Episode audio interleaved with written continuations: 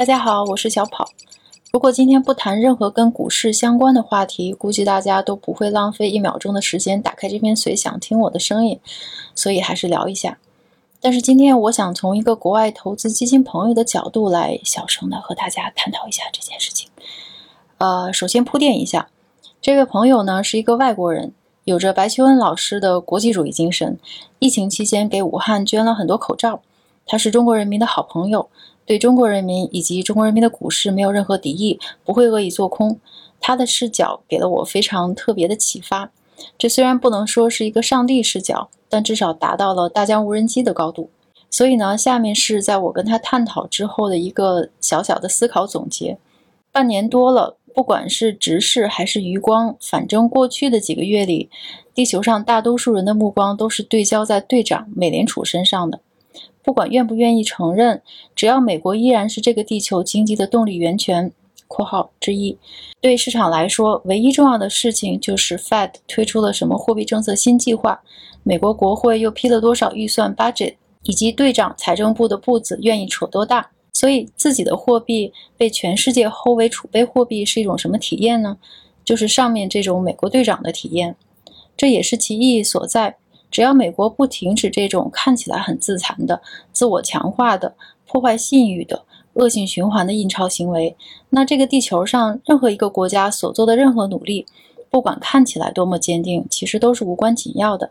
因为不管您做什么，只要全球金融体系中美元有一天不够用了，那您也就悲剧了，只不过是悲剧或大或小而已。所以在新冠危机之后呢，美国队长的确也这么做了。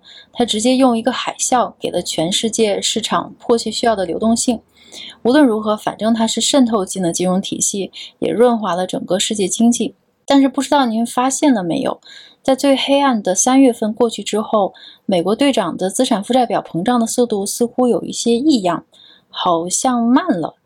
国会新的财政刺激方案似乎也感觉哪里不对，好像在。拖这一慢一拖，在正常的剧情中，下一幕本来应该是一个一路狂奔的市场会修正，因为药的剂量小了。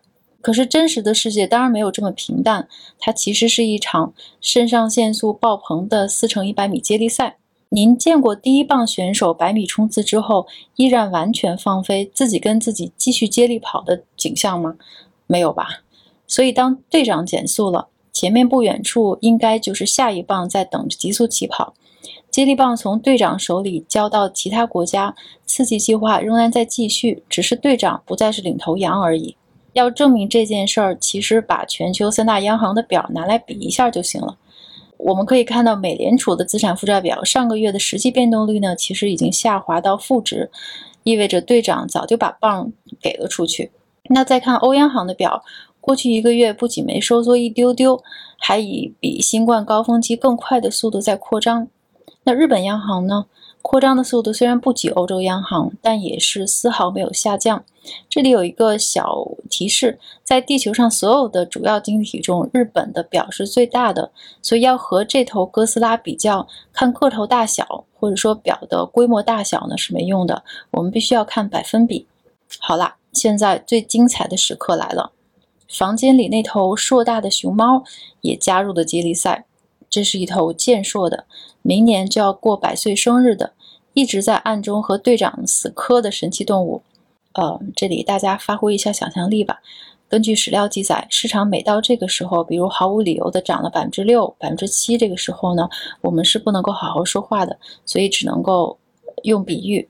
好，那大家呢不要误会，我其实没有任何的讽刺。以上的过程其实是在以美元为储备货币的全球信用货币体系下一个非常自然的交接过程。